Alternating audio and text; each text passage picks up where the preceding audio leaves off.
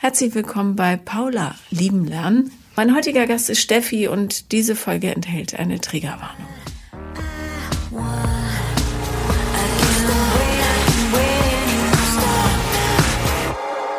Herzlich willkommen, liebe Steffi. Hallo, schön, dass ich da sein darf. Ja, schön, dass du kommst. Also, ich sitze hier nur ganz bequem. Ich jetzt auch. Ja. Ähm, worüber wollen wir reden? Ähm, ich wollte einmal drüber reden, ein bisschen Tabuthema brechen, Vergewaltigung. Mhm. Und wie das sich zusammenbauen und wieder ins Leben zurückfinden. Mhm. Ähm, genau, weil das Gefühl immer noch so ein bisschen Tabuthema ist und nicht so die Plattform, glaube ich, hat, wie es haben sollte. Okay, also erzähl, was ist passiert? ähm, also mir ist es vor acht Jahren jetzt passiert. Ähm, das Ganze hat sich über vier Monate gezogen. Also es war ein Vorgesetzter von mir. Mhm. Ähm, und habe dann gemerkt, dass es ganz schön schwierig ist, Hilfe zu bekommen, in dem Maß, in dem man es bräuchte und auch Unterstützung zu bekommen tatsächlich. Kannst du mir mal ähm, kurz einen Zusammenhang geben? Weil vier Monate Vorgesetzter, da kann ich mir noch keine. so. ähm, also er hat mich im Endeffekt über vier Monate immer wieder vergewaltigt. Mhm. Man kann es nicht anders sagen. Es ist so. Mit Druckmittel dahinter. Wir haben noch Auszubildende hier, wenn du nicht machst, was ich möchte. Mhm. Dir glaubt eh keiner. Ich sitze am längeren Hebel. Lauter solche Sachen. Und du warst die Assistentin von ihm oder was? Nee, ich war Mitarbeiterin von ihm. Und also, das geschah auf der Arbeit? Ja. Mhm. Wenn keiner da war? Genau. Okay. Und ähm, es ist tatsächlich schwierig, da wieder rauszukommen. Also ich äh, stand dann irgendwann, als ich mich dann entschlossen habe, okay, ich gehe jetzt zur Polizei, mhm. wurde ich erstmal behandelt wie der letzte Dreck. Mhm. Ähm, also die, die beste Frage war dann eigentlich, sind Sie sicher, dass Sie nicht äh, einen besseren Job möchten und deswegen jetzt am Stuhl von, von Ihrem Vorgesetzten sägen? Mhm.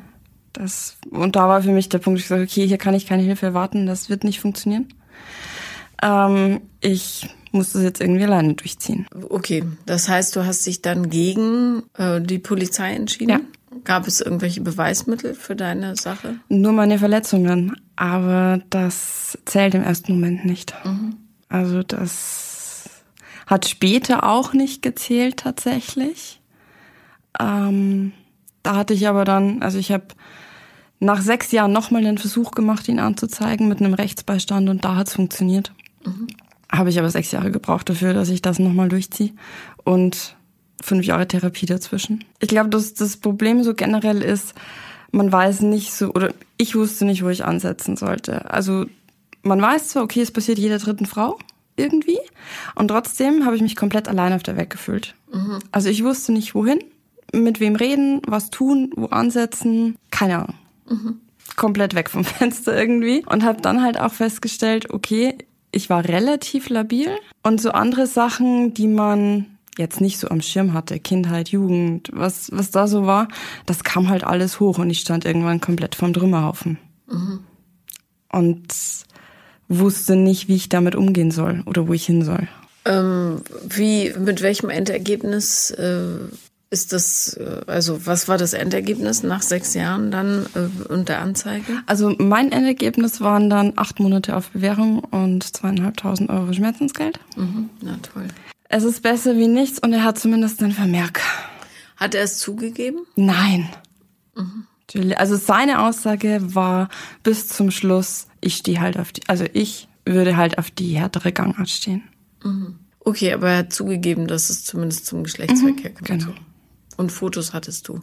Ich war damals ja bei einer Ärztin. Eigentlich dadurch, weil ich nicht mehr atmen konnte. Mir dachte, irgendwas ist im Brustkorb kaputt gegangen. Mhm. Irgendwas passt nicht. Und der hast du dich anvertraut. Ja. Ähm, weißt du, ob es noch anderen passiert ist auf dieser Dienststelle dann? Ich vermute ja. Mhm. Ich vermute ganz stark ja.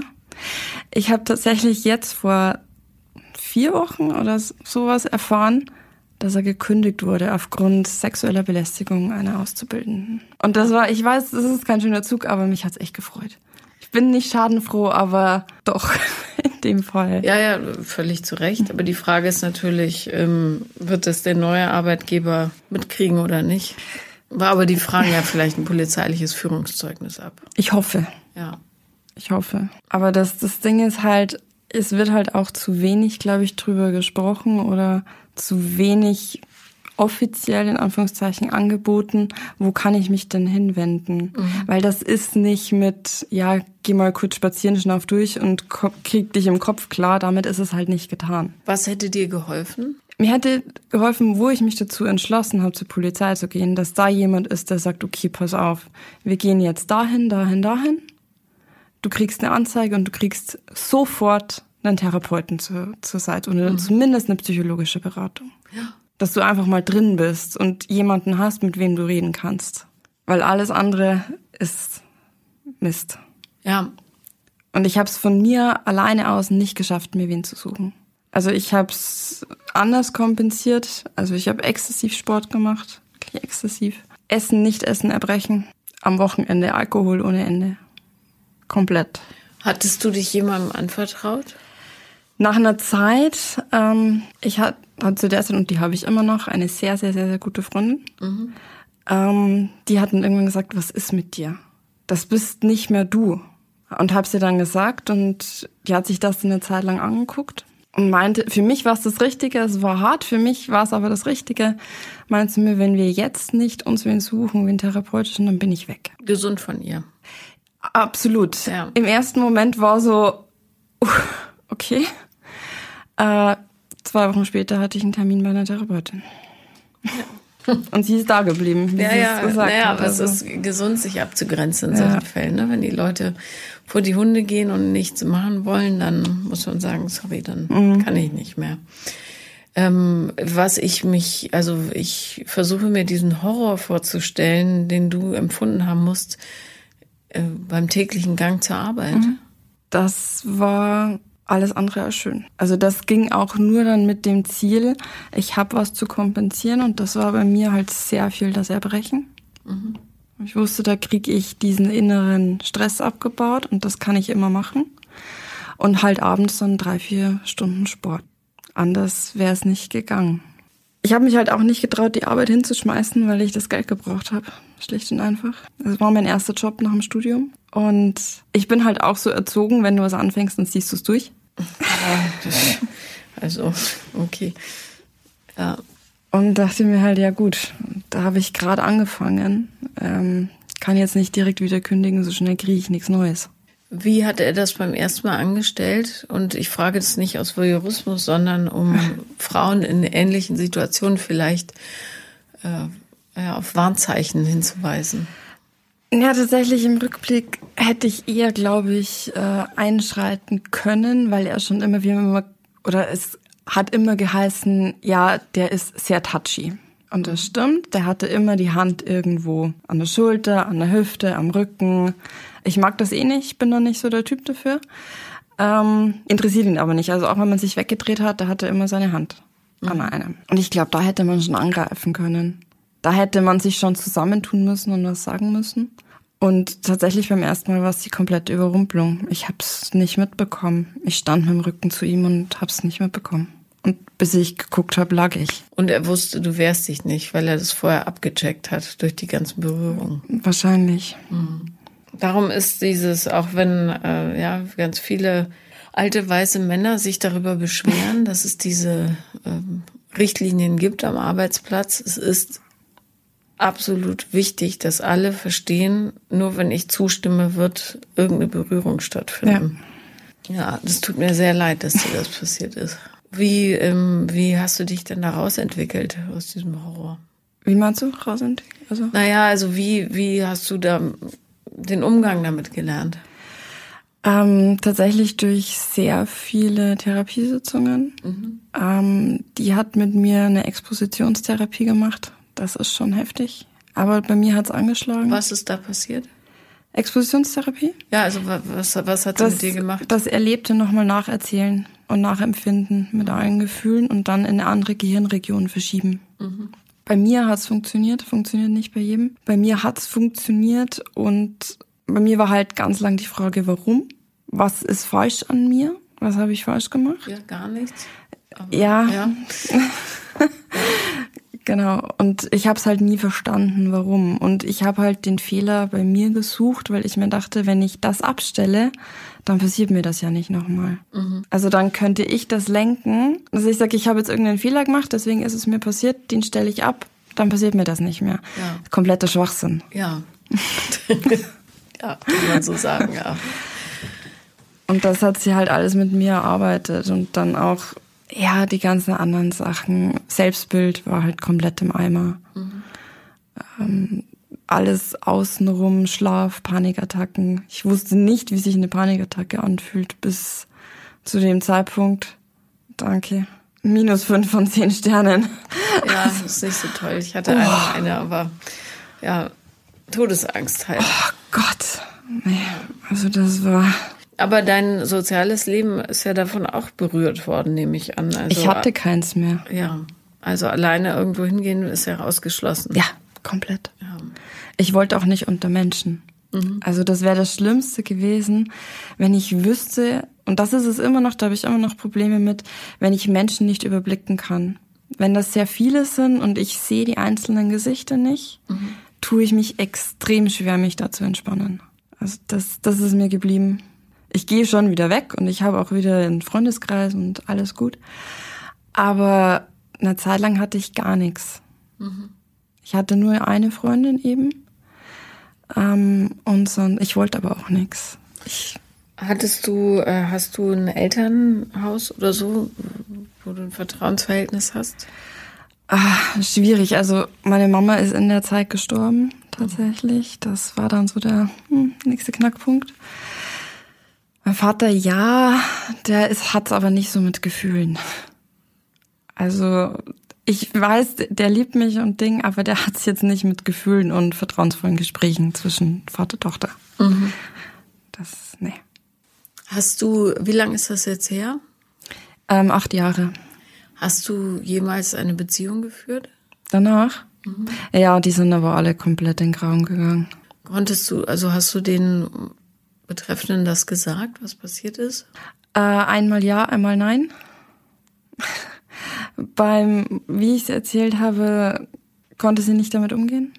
Das ging nicht. Mhm. Und beim zweiten Mal, ja, ich glaube, vielleicht kam ich dann zu verschlossen rüber, nicht ehrlich oder so.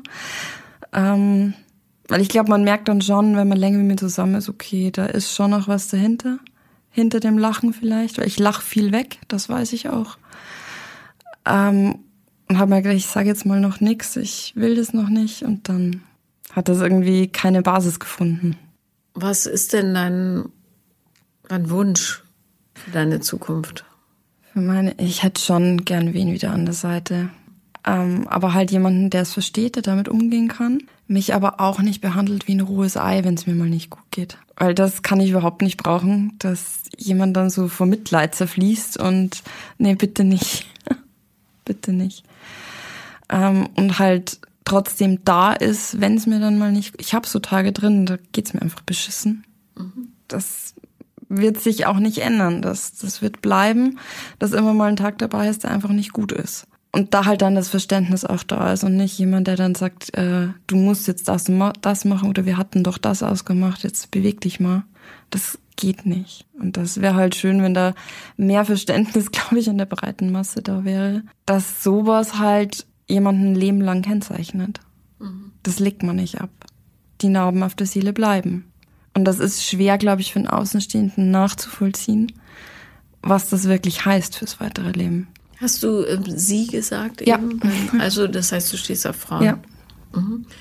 Ähm, wo man ja eigentlich, naja gut, das ist jetzt auch ein Klischee, aber mein Gefühl wäre, dass Frauen da noch eher ein Verständnis für haben als Männer. Wahrscheinlich. Aber gesagt, also die, die eine, die, der was. Entschuldige.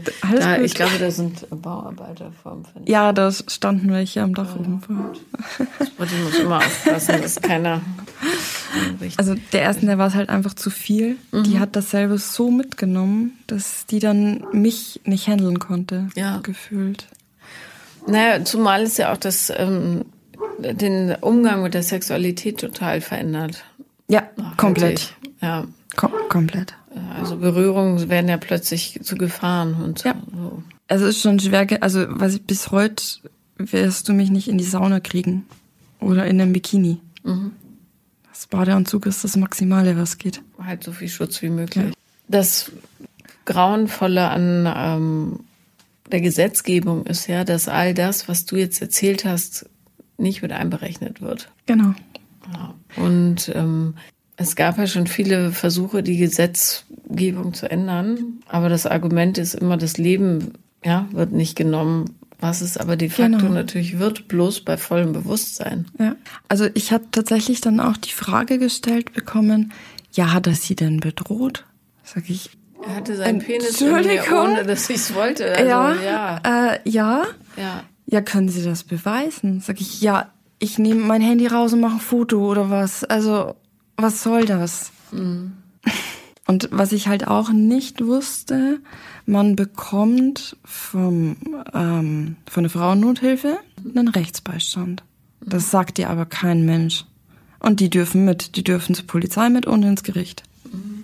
Das weiß aber, das sagt dir niemand. Was sagt einem noch niemand? Also was würde wirklich helfen? Lass uns doch mal bei diesem unschönen Polizeierlebnis beginnen. Mhm. Was von dem von der von der mangelnden Ausbildung der Polizisten mal abgesehen, ja, ja. die halt gar nicht darauf geschult werden und häufig auch ja. nicht ja die totalen Empathen sind. Ähm, was würde helfen für, für die Beweisführung oder zumindest um das erträglich zu machen, dass man überhaupt hingeht, dass mehr Frauen den Mut finden, das anzuzeigen? Also erstens eine Frau ist Ansprechpartnerin. Mhm. Das kann man, glaube ich, verlangen. Das kann man verlangen, das sagen die einem aber nicht. Mhm. Also dann sagen die, ja, da ist jetzt keine da. Weil ich habe auch gefragt, ob ich mit einer Frau sprechen kann. Ja, da ist jetzt keine da. Und dann reitest du da nicht länger drauf rum. Also. Ja. Und was halt schon gut wäre, ich glaube, wenn die direkt wen dazuziehen würden. Von entweder Frauenhilfe oder Weiße Ring oder irgendjemanden, der eine einigermaßen therapeutische Ausbildung hat und sich damit auskennt. Wenn die sagen, eine Frau kommt mit so einer Anzeige, dann kann man die anrufen als Bereitschaftsdienst und die ist in einer halben Stunde da. Das heißt, der erste Schritt müsste eigentlich nicht zur Polizei sein, sondern zur Frauenhilfe ja. oder zum Weißen Ring. Genau sondern sagt, das ist passiert, ich möchte zur Polizei gehen, ich ja, brauche jemanden, der mitkommt. Ja. ja. Ja, das würde wahrscheinlich auch die Ansprache durch die Polizei verändern. Ne? Klar, beim zweiten Mal hat es ja dann auch funktioniert. Da wurde ich komplett anders behandelt. Mhm. Weil da ging es äh, eine dann mit als Rechtsbeistand. Da lief das Gespräch komplett anders. Ja. Wobei die ihm schon auch ganz schön Parole gegeben hat dann. Ähm, und da lief das komplett anders. Also es geht schon, nur ich glaube, damit will sich auch keiner auseinandersetzen. Warst du im Krankenhaus oder bei der Ärztin? bei der Ärztin. Ähm, was könnte man da? Ja, und ich sage das jetzt, äh, es klingt so lapidar, aber es ist natürlich der totale Horror. Aber was könnte man da, wenn man sich überwinden kann? Das ist ja auch nochmal ein Thema, ne? Mhm. Diese Scham zu übergehen. Äh, was könnte einem da die Prozesse vereinfachen? Dass man, ähm, was würdest du dir wünschen von einem Krankenhaus oder Ärztinnen? Also ich muss sagen, ich hatte Glück mit meiner Ärztin. Die Aber war, hat eben nicht jeder, ne? Nee, und ich weiß auch nicht, wie es ist, wenn man ins Krankenhaus geht. Man muss dazu sagen, ich hatte keine reine gynäkologische Untersuchung, weil ich natürlich geduscht hatte. Und dann ist es ja schon vorbei. Ja. Und ich glaube, dass das halt extrem schwierig ist. Also ich hätte es nicht können, ohne Duschen irgendwo hinzugehen. Ich habe fünf, sechs, sieben Mal am Tag geduscht wenn ich daheim war. Mhm. Das, also ich hätte es nicht geschafft, da direkt danach hinzugehen irgendwo. Und da kann man wahrscheinlich nicht viel vereinfachen. Man braucht empathische Ärztinnen, ja. Aber im Ende so hart das klingt, aber da kann Beweisführung geht nur ohne Duschen. Mhm. Und das, ich kenne keine, die es geschafft hat. Ja. Ich kenne wirklich keine. Mhm. Und nicht Wäsche waschen. Die hatte ich dabei, die habe ich nicht gewaschen. Mhm. Die habe ich aufgehoben. Beziehungsweise ich habe die dann aus dem Abfall wieder raus, weil ich hatte die erst weggeschmissen. Mhm. Und dann im Anflug von Denken dachte ich mir dann, heb die mal kurz auf. Ja, Spermaspuren und alles Mögliche. Genau. Ja. Mhm. Wobei dir das im ersten Moment ja nichts hilft, weil das beweist ja nicht das ja. Nicht-Einwilligen. Aber es beweist zumindest, dass äh, das stattgefunden hat. Im Grunde müsste es für alle Frauen so einen Notknopf geben, Ja. der direkt mit der Polizei verbunden ist, wie so ein Armband. Ja, wobei da würde ich eher sagen zum Frauennotruf. Weil wer weiß, wo du sonst rauskommst. Ja gut, die sind ja verpflichtet. Ja. Es ist schwierig, weil die, die Rechtslage halt auch so dermaßen beschissen ist. Ja. Und wenn du nicht komplette Beweise hast und die hast du nicht in dem Moment, weil nichts zählt und mit einem guten Verteidiger entkräftet der Täter alle Argumente. Alle. Und das ist halt bei uns, ich meine, auf der einen Seite, klar, wir haben diese Unschuldsvermutung, ja, das ist okay. Aber bei manchen Sachen, und über die acht Monate kann man streiten, ne? Das, äh, Ja, ach, das ist ja indiskutabel, vor allem auf Bewährung. Aber äh, zumal der mit Sicherheit ein Wiederholungstäter sein wird, hundertprozentig. Ähm, weil der wird ja keine Therapie gemacht haben oder so, bei keinerlei Schuldbewusstsein. Ja, aber das ist so das Nächste, was ich mich frage. Ich saß jetzt vier Jahre in Therapie. Eher nicht. Nee, natürlich. Warum? Das müsste verpflichtend sein. Ja. Ja. Was würde dir helfen, äh, im Grunde ja, vertrauensvoll dich in Beziehung zu stürzen? Ich glaube, ich habe immer noch eine sehr große Angst davor, schwach dazustehen.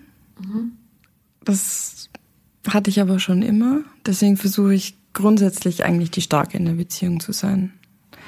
Ähm, und mich da dann zu outen und zu sagen, ich kann das gar nicht alles so handeln, wie ich immer tue. Da habe ich massiv Angst davor. Was würde passieren, wenn du es tätest? Ich weiß es nicht. Ich habe halt. Also ich weine ungern vor anderen. Das äh, geht irgendwie so gar nicht. Warum? Also erklär mir das. Also bei mir daheim gab es das nicht. Also Tränen waren absolut No-Go. Das Weil? gab es nicht. Man Gefühle halt nicht zeigt. Ja, das macht man halt einfach nicht. Das war auch als Kind so. Das ist, Bei deiner Mutter auch. ja, ja, Mama war ein bisschen anders. Ich glaube, das zieht sich so ein bisschen durch. Also meine Mutter wurde sehr selbstständig erzogen. Meine Oma war im Rollstuhl oder ist im Rollstuhl gelandet. Da war meine Mama vier oder fünf. Das heißt, ab diesem Zeitpunkt war meine Mama selbstständig. Und genau das gleiche Schema habe ich. Also Mama, Mama war nicht im Rollstuhl, aber ich bin mit vier, fünf war ich komplett selbstständig. Also ich bin einkaufen gegangen, ich bin zur Apotheke gegangen, ich habe alles alleine gemacht. Und dann hieß es halt immer, große Mädchen weinen nicht. Was der dämlichste Satz überhaupt ist, aber ja. Ja.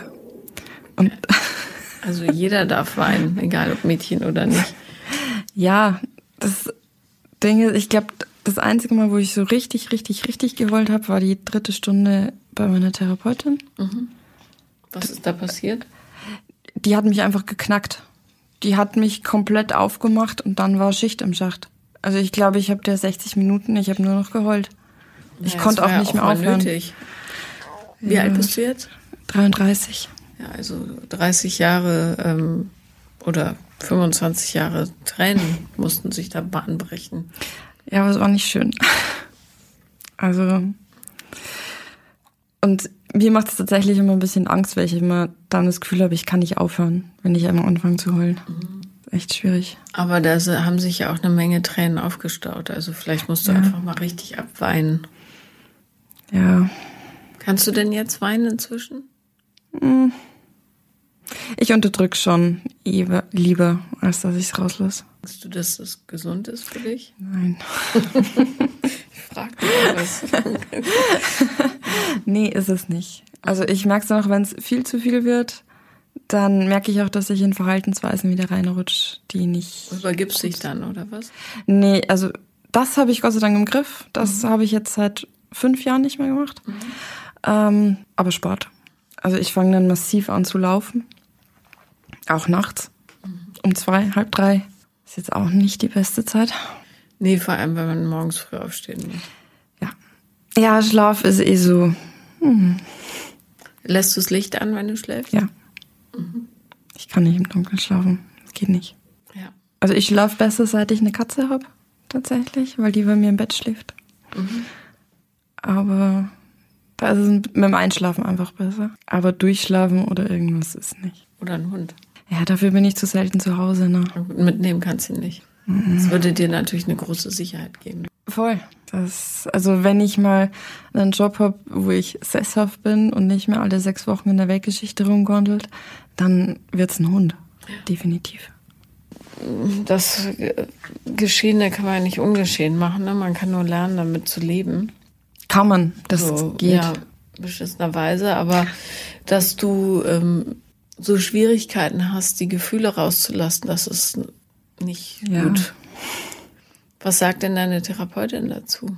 Ähm, also da haben wir wirklich viel gearbeitet, ganz viele Ansätze auch gemacht. Zwischenzeitlich ging es besser und ich habe das Gefühl, so seit einem Jahr geht das wieder sehr in das alte Muster rein. Ich, ich finde keinen Zugang zu mir selber. Das ist, glaube ich, mein Problem. Ich kann mir selber dann auch nicht eingestehen, dass ich eigentlich einfach mal fertig bin. Mhm. Was würde passieren oder in deiner Fantasie, in Linie, wenn du dir eingestehen würdest, dass du jetzt nicht mehr kannst? Nee, ich habe halt dann so das Bild so, dann habe ich es verkackt. Aber was denn verkackt? Alles. Also ich habe das ist so. ein bisschen sehr allgemein gehalten. Also was, was würde passieren? Bist du peinlich für die anderen oder? Ja, erstmal denke ich, ich bin eine Belastung für die anderen, wenn ich jetzt hier irgendwie rumheul und rummeckert und mach. Und ich habe ja eigentlich keinen Grund, dass es mir schlecht geht. Hä? Nee, aber guck mal, ich habe einen Job, ich habe eine super Wohnung, ich habe einen Freundeskreis, ich habe eigentlich keinen oder ich denke mir, ich habe keinen Grund eigentlich, dass es mir jetzt beschissen geht. Also ich finde, du hast wirklich jeden Grund, dass es dir beschissen geht. Ja, das im Hintergrund noch. Ja. Also das musst du vielleicht mal anerkennen, um so eine Heilung mhm. herbeizuführen. Äh, du darfst äh, also mit Erlaubnis von jedem hier auf dieser Welt, der irgendwie denken und fühlen kann, dich beschissen fühlen, ja? Und panische Angst haben. Ja, und komme ich dann wieder raus. Klar kommst du wieder raus. Aber ich glaube, du musst dich erstmal fallen lassen in das Loch, damit du merkst, dass es da ist. Ja, aber da ist halt die Angst da, dass ich dann einfach voll und voll und voll und. Die Löcher sind immer nicht so tief, wie man denkt. Okay. Die sind schon tief, aber irgendwann trifft man auf den Boden. Was würde denn passieren, wenn du das nie tust? Mich fallen lassen? Ja, weil wo willst du noch hinrennen? Ja, das, irgendwann wird es explodieren wahrscheinlich. Dann wird es zu viel werden, nehme ich mal stark an und dann. Hm. Ja, das manifestiert sich entweder in der Seele oder im Körper und beides willst du nicht. Nee. Wie würde es dir denn leicht fallen, dir das einzugestehen oder leicht her? Wenn du es dir laut sagst, wenn du es dir aufschreibst, wenn du dir vielleicht eine Sprachmemo machst? Ich habe mir in der Therapie selber mal einen Brief geschrieben. Mhm. Und da hat es mich echt zerbeamt. Also da war ich echt fix und fertig danach. Beim Schreiben schon und auch danach. Und das war auch das, da, da war ich dann echt bei mir so ein bisschen mehr. Ähm, ich habe den tatsächlich, glaube ich, auch noch, aber irgendwo ganz hinten, irgendwo weg. Aber wenn ähm, Schreiben für dich ein guter Zugang mhm. ist, wäre das zum Beispiel eine Möglichkeit. Zum Beispiel äh, mit einem Tagebuch. Du kannst es ja auch, ähm, keine Ahnung, Horror-Tagebuch nennen oder so. Und da schreibst du immer rein, wenn es dir schlecht geht. Dann wird es nämlich wahr, dass es dir schlecht geht. Weißt du, dann kannst du es nicht wegintellektualisieren und so weiter. Sondern dann steht es da, schwarz auf weiß. Ja. Heute geht es mir richtig scheiße. Ich, äh, am liebsten würde ich von der Brücke hüpfen. Ja. Ja. Ja. Dann wird's halt so real wieder, weißt du? Das ist, ich habe das halt gerade so unten gedeckelt alles und ich komme ja klar. Ja, aber es ist ja trotzdem real und du ja. tust so, als wäre es nicht. Ist aber. Ja. Das wird nicht lange gut gehen, das kann ich dir sagen. Ja, und Sachen zu deckeln ist auch nicht gut, weißt ja selber. Ja. Das Ding ist, ich sag das auch immer jedem anderen. Da kann ich das super. Ich war aber auch schon immer so ein bisschen der Kummerkasten für alle. Also das war schon immer so. Ja, jetzt wäre halt gut, wenn du der Kummerkasten für dich selber wärst. Ja, ich weiß. Das ist halt irgendwie schwierig. Also das, ich kenne das halt von mir auch nicht, dass ich irgendwie so, so jammerig bin oder sowas. Entschuldige, das hat ja wohl gar nichts mit jammerig sein zu tun. Schmerz anzuerkennen und dann dem Ausdruck zu geben, ist nicht jammern, okay. sondern Selbstheilung. Und ich weiß nicht, für wie gesund du das Verhältnis deines Vaters zu sich selber einschätzen würdest und sein Gefühl. Er zu ihm? Er zu sich selbst. Vergiss ja. es. Kannst ja, du knicken, kannst du, da und ist nichts zu holen. Das, was du aber machst, ist eine ähnliche Taktik, ne? Nicht ja. anzuerkennen, was gerade los ist. Ja. Ja, aber das können, können wir in der Familie alle gut. Also, das alles verdrängen. Also, mein Vater hat bis zum Schluss verdrängt, wie schlecht es Mama geht. Der ah, hatte sie Krebs, oder? Ja. Der wollte das, bis, bis sie gestorben ist, nicht wahrhaben. Der dachte immer, das wird noch was. Naja, in Wahrheit wusste er wahrscheinlich schon, dass nichts mehr wird, aber äh, ja. Wie hoch würdest du denn das allgemeine Glücksempfinden in der Familie da einschätzen? Bei uns? Von 0 bis 10. Drei? Ist das das, was du willst für nee. dich? Dann wird deine Therapeutin dir sicher auch gesagt haben, dass der einzige Weg daraus ist, ist, dein Leid anzuerkennen. Ja. Ja, und auch ähm, dem Ausdruck zu geben. Ja. Und das zu teilen mit den Leuten, die mit dir leben. Ja. ja. Nur dann, wenn du die Schwere über viele verteilst, wird sie tragbar. Ja. Ja, das Ding ist, ich habe vor zwei Jahren ungefähr eine Selbsthilfegruppe auch gemacht. Mhm. Aber da läuft es halt irgendwie genauso. Also ich bin nicht Teil so wirklich. Du bist für die also anderen da. ich bin halt da und ja. die laden alles bei mir ab mhm. und aber du lädst nicht zurück. Ich mach gar nichts in die Richtung. Könntest du dir denn vorstellen, bei der nächsten, beim nächsten Treffen zu sagen, Leute, heute ist ein besonderer Tag. Heute erzähle nur ich von mir. Und lass mein ganzes Leid raus, inklusive der Tränen, die das Trauma nämlich lockern. Und mein großer Wunsch wäre, dass wir uns gegenseitig an den Händen halten oder wie auch immer berühren, mhm. ja, und weinen. Gemeinsam weinen. Ja. Das täte sicher gut. Klar. Und ich meine, das wären wahrscheinlich auch Leute, die es einfach verstehen. Klar. Also die wissen ja genau, alle im gleichen Boot. Wenn das vielleicht eine Nummer zu groß ist, kannst du auch sagen, Leute, ich habe ähm, ich habe das Gefühl, ich bin immer für alle da und ich traue mich nicht, ja, mein Höllentor selber zu öffnen. Mhm. Aber ich wäre dankbar, wenn ihr mir jetzt dabei helfen würdet. Ja, ja. Ja, ich glaube, so das Problem ist auch so, ich habe sämtliches Grundvertrauen in viele Menschen einfach komplett verloren. Also das ist einfach, das dauert sehr lange bei mir, bis jemand so ist, dass ich sage, okay, dem, da würde ich jetzt sagen, dem vertraue ich. Mhm. Mich kennen auch sehr wenige Leute. Wie traurig. Also, das heißt kennen. Ähm, ja, kennen. Ken, also kennen, kennen, kennen. Ne? Ja, kennen, so. Äh, ja, aber die Wahrheit über dich, nicht nur das, die Vergewaltigung, sondern wer du bist, die weiß ja niemand, weil du deine Gefühle behandelst, als wären sie irgendwas Gefährliches. Für mich sind sie aber auch gefährlich. Ja, aber die werden so lange gefährlich bleiben, bis du sie rausholst und merkst, ach so, die bellen nur laut. Ja, so wie meine Hunde, die sehen auch wild und gefährlich aus, aber sind die schlimmsten Schafe der Welt. Das stimmt. Ja, wahrscheinlich. Ich glaube, da ist halt einfach viel zusammengekommen. Wirklich. Würde ich mal sagen. Ich glaube, dass diese äh, Vergewaltigungsgeschichte echt nur ein Teil davon ist. Ist es auch. Dieses totale, diese emotionale Achtlosigkeit, die offenbar deine gesamte Familie lebt, wiegt mindestens ebenso schwer. Ja, ich habe mir eigentlich als Kind habe ich mir immer geschworen, ich will nicht so werden. Mhm.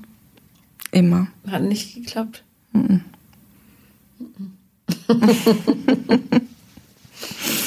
Aber du kannst es ja noch ändern. Das ist das Gute ja. daran. Aber vor allem minderst du das Gefühl des Ausgeliefertseins für dich total. Wenn du anerkennst, wie schlimm es war oder ist. Ja. ja. Ja, halt auch so dieses sich nicht wehren können. Mhm. Also dieses absolute Machtlose äh, zur einen Seite und diese Ohnmacht irgendwie auch, dass du nicht weißt, was du tun sollst. Und so dieses alleine gelassen werden. Ja. Und das hat halt schon nochmal verstärkt, die ganze Geschichte.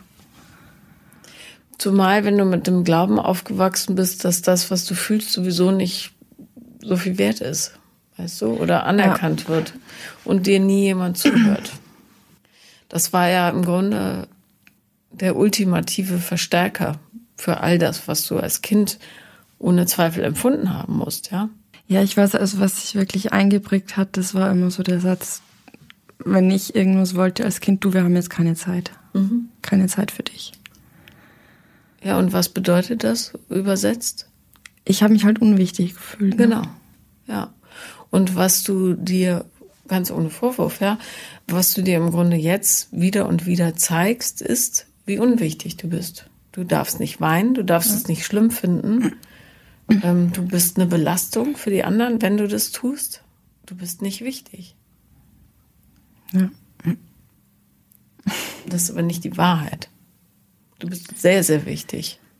Ja. ja. Vielleicht können die Leute in deiner Familie das nicht zum Ausdruck bringen, weil sie es selber nicht gelernt haben. Aber ja, die, die wichtigste Bezugsperson für jeden bist immer, ist man selber.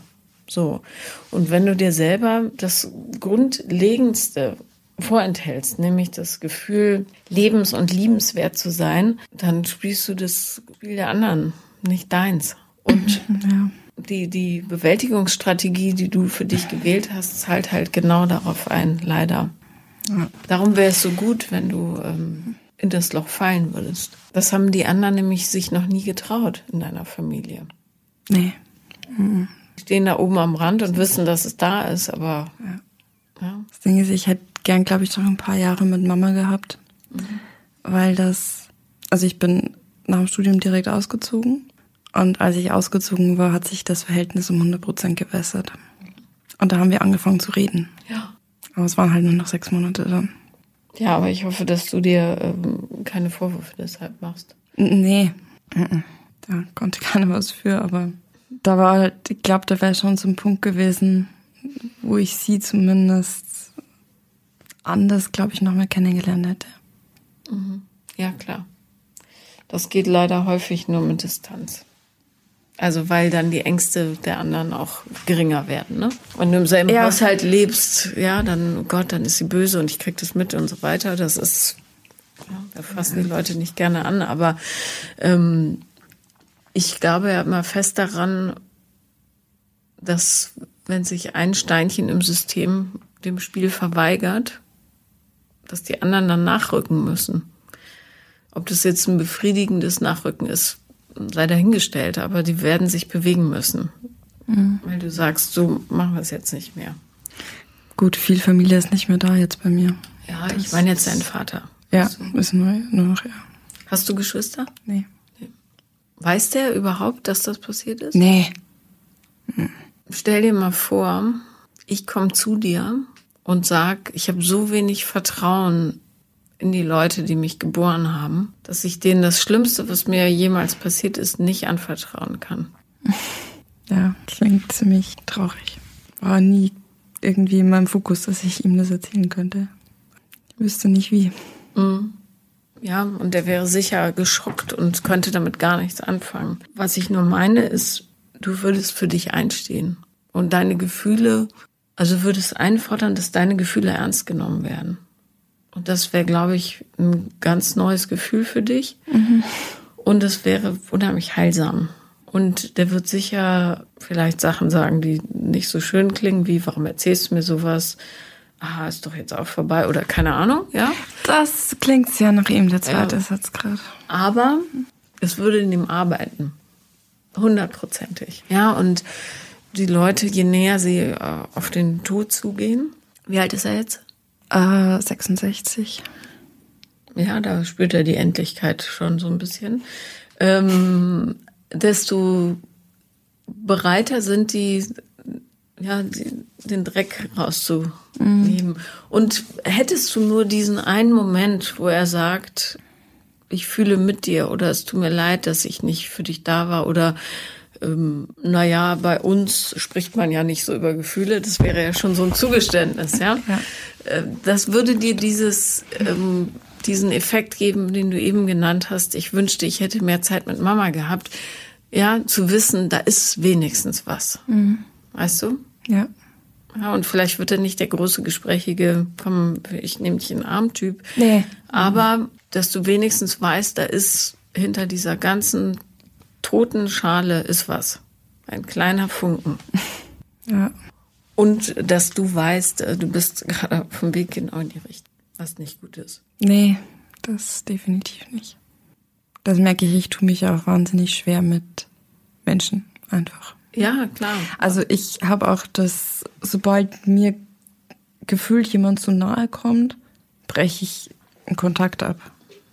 Oder halte den komplett weg.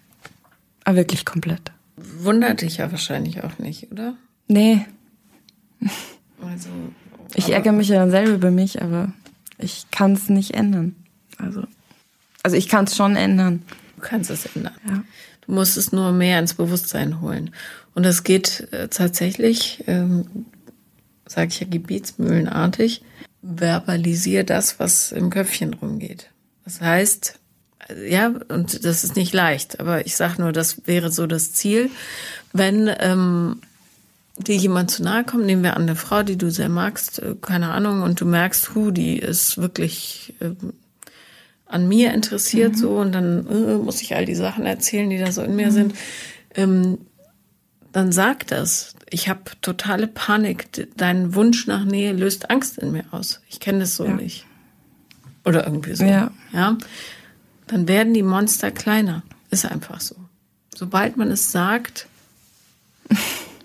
Ja. Ja? Ja. Das ist halt auch, denke mir mal, also ich merke auch schon, dass ich das mal brauchen wird, dass mich wer in den Arm nimmt oder einfach mal festhält. Ja, offensichtlich. Also Und ich meine, wer braucht das nicht?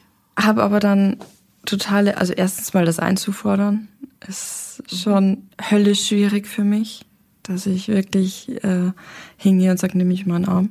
Ja. Das ist katastrophal.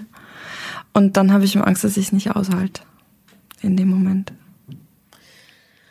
Ja, ähm, da würde sich natürlich deine Freundin anbieten, dass du sagst, nimm mich mal einen Arm, ich glaube, ich muss mal abweinen, richtig? Ja, das wird sie auch sofort machen. Eben. Und äh, dann sucht euch einen Tag aus, wo ihr auch nach hinten raus Zeit habt. Ja, weil gerade wenn jemand sowas äh, so viel unter dem Deckel hält, ähm, berichtigt das massiv Bahn, was aber auch so nötig ist. Ja? Hm. Und dann wäre eine Körpertherapie super. Das hat meine Therapeutin damals auch gesagt. Ja. Da wollte sie mich unbedingt hinschicken noch. Ja, mach das mal. Weil gerade so Übergriffe, Vergewaltigungen, ja, tätliche Übergriffe aller Art, Prügeleinheiten und so weiter, das manifestiert sich so. Mhm. Und es ähm, ist total wichtig, das rauszukriegen. Mhm. Und auch schreien und weinen dürfen und so. Weil du hast diesen ganzen Schmerz ja noch in dir. Und es gibt einen riesen Knoten. Wird vielleicht eventuell auch mal die Magenschmerzen erklären, ständig. Ja, natürlich. Ja, und jetzt sind es Magenschmerzen, später ist ein Magengeschwür. Und dann Krebs. Weißt ja. du? Und das wirst ja. du nicht. Raus Nein. damit. Ja, ich habe halt so eine ganz gute Strategie mit Ablenken. Ne? Ich lenke mich halt schon sehr gerne mit sämtlichen Sachen ab und ja, dann geht's wieder ein paar Wochen. Weißt und dann stolperst du, dein Knie geht kaputt und was machst du dann? Kotzen gehen wieder. Nein, das ich echt nicht mehr. Ja, aber wenn du nicht mehr laufen könntest, was wird's dann sein? Ja. Es funktioniert also nicht. Mhm. Ja, stimmt. Und ablenken ist ja immer schlecht, weil ablenken bedeutet, ich fühle nicht, was ich fühlen sollte. Ja, das hat mir damals mein Therapeutin gesagt. Ich soll einfach mal, wir haben da klein angefangen, zehn Minuten auf die Couch setzen, nichts tun. Mhm. Kein Fenster, kein Buch, kein Handy, nichts. Einfach zehn Minuten sitzen und dumm an die Wand schauen ja, und gucken, was kommt. Ja, genau. Und spüren. Ja. Und die Gefühle auch sein lassen und zulassen. Mhm, genau. Ja. Und nicht wegdrücken. Das hat damals auch zeitweise funktioniert. Ja, bloß ähm, das ist halt nichts, was du damals machst, sondern das musst du für den Rest deines Lebens machen. Ich müsste halt dranbleiben. Ja. Und nur so, ja, ähm, jeder Mensch hat Sehnsucht nach körperlicher Nähe. Damit meine ich jetzt nicht zwangsläufig Sex, aber Umarmung, berührt werden und so weiter. Mhm. Nur so wirst du es irgendwann aushalten können. Ja. Dein Vater, wird der von irgendwem berührt? Nicht, dass ich wüsste, sagen wir so. Furchtbar. Furchtbar, die Leute sterben innerlich. Ja. Der hat sich da aber schon immer schwer getan. Also ich kann mich auch nicht erinnern, dass der mich mal in den Arm genommen hätte. Ja, wahrscheinlich hat er das selber auch nie erfahren. Nee, nee, der kommt aus einem komplett beschissenen Elternhaus. Ja. Also durchbrich diesen Zyklus. Gerade machst du genau das Gleiche. Ja, andere Leute kann ich schon in den Arm nehmen. Das geht jetzt von dir selber. Also. Ja, nicht immer die anderen, die anderen. Dass du dich toll um andere kümmerst und so, das hast du ja schon gesagt. Aber es geht ja um dich. Ja. Ja, ja. Und ähm, diese, diese, dieser Übergriff darf nicht dein weiteres Leben bestimmen. Damit gibst du ihm Macht. Du musst dir die Macht zurückholen. Ja, mache ich. Alles, was du ähm, in der Verantwortung anderer überlässt oder nicht anpackst, wird irgendwann dich bestimmen. Mhm. Und wenn du lieben willst, vor allem dich selber, dann musst du das für dich tun, was wahrhaftig am besten ist. Okay. Und das ist dich selber anzuerkennen. In jeder Facette. Mhm. Also und mit allem drum und dran. Mit allem drum und dran. Und das, was passiert ist, ist nicht deine Schuld. Ja, das ist mir mittlerweile schon bewusst. Und wenn du Liebe für andere hast, dann hast du sie auch für dich selbst. Irgendwo. Tief irgendwo drin, ja. Du findest sie. okay. Danke, dass du da warst. Dankeschön. Das war Paula. Lieben lernen.